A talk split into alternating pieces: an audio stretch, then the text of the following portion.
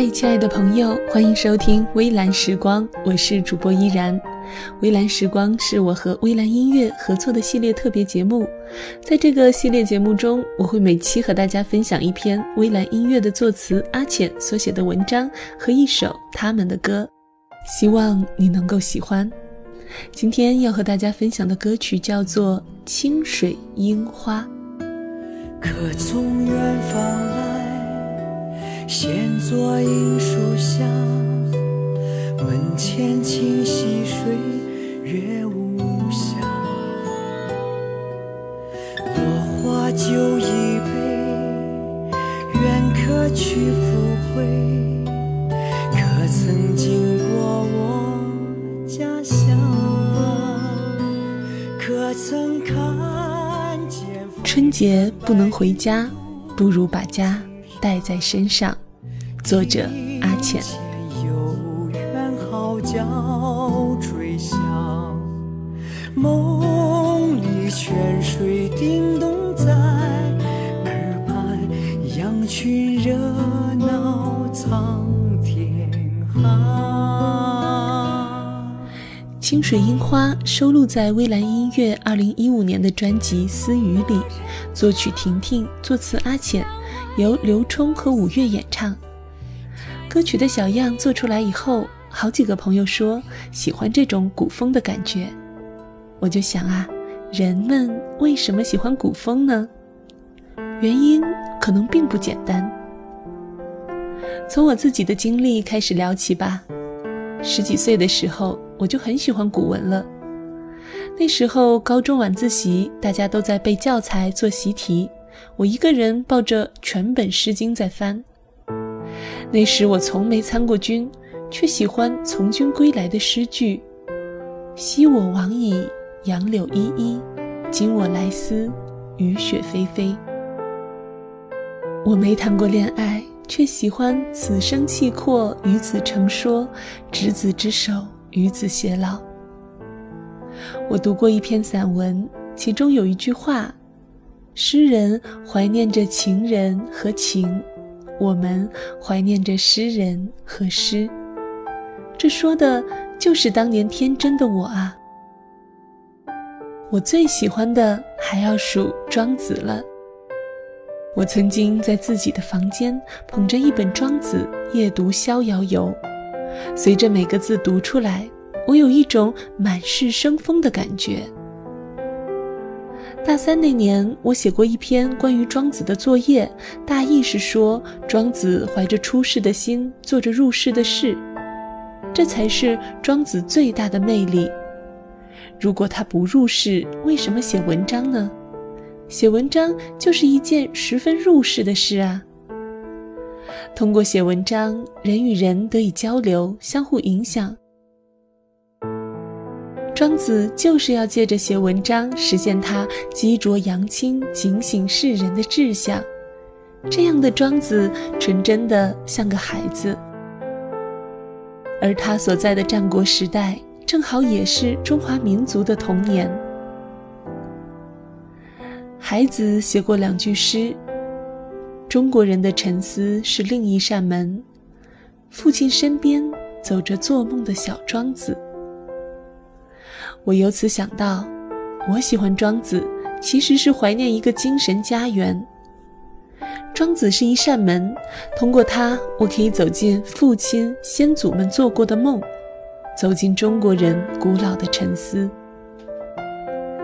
而人们对古风的喜爱，是不是也像这样呢？我们在怀念一个古老的世界，怀念一个家乡。这家乡不仅是文化上的，更是人性上的。我们想象，在古老的年代里，人们像天国的居民一样纯真、直率、自由，并且对世界怀有责任感。《清水樱花》这首歌就有这样更深一层的回家含义。从字面上看，这首歌讲的是一个回家的故事。有一个男子流浪在外，可能是从军，可能是服刑，究竟为什么我们不知道？我们所知道的是他在回乡的路上有一天，他在一棵樱花树下偶遇远方来的旅行者，便迫切地问对方是否经过他的家乡，家乡现在是个什么模样。在他思乡的梦里，有青山，有泉水，有羊群，还有一个等待他的人。女孩等了他十几年，常常骑马到海边。在两人曾经执守的城墙上眺望，他回来了没有？十几年过去，女孩头发都白了，让盛放的红樱花显得很扎眼。但他依然在等待着，因为游子还在路上。我对这种想家的心情是有体会的。这种体会用言语联系在一起，就是想家，就是想念一种语言。五岁以前，我住在闽北；五岁以后，跟着父母搬到了闽南。闽南和闽北方言的差别，就像白鸽和乌鸦的差别那么大。我还记得小时候在农村老家暖和的灶台边，拿着木炭做笔，跟家里的叔叔姑姑学语言。他们教我一个闽北的词儿，我跟他们说一个闽南的词儿。我再也没有如此博学过。很快我就忘了闽北话怎么说，闽南话终究也没有学会。我失去了家乡方言。也就失去了记忆里的一大块家乡。十几年以后，我走在北京的街头，听见闽南话会感到特别亲切。我能听得懂，却没有插话的能力。这是我三十岁以前最大的遗憾之一。我想，我对古文的喜爱，是不是包含着想家的执着呢？我希望在古旧的语言里，找到一个更久远的家乡的蛛丝马迹。我可能终究找不回地上的家乡了。我的闽北农村老家，旧房子已经拆得七七八八，新房子和中国别的地方没什么两样。家里的长辈陆续过世。我好像正在离乡的路上渐行渐远，但我感到很庆幸的是，每一次像这样进行组织语言的努力，我都感到人们心坎上、灵魂里的那个天上的家乡依然在陪伴着我。我已经把家乡带在身上了，你呢？可从远方来，闲坐樱树下，门前清溪水，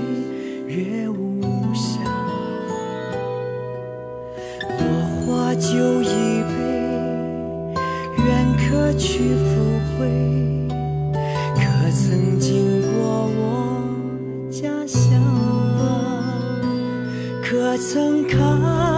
见风卷白云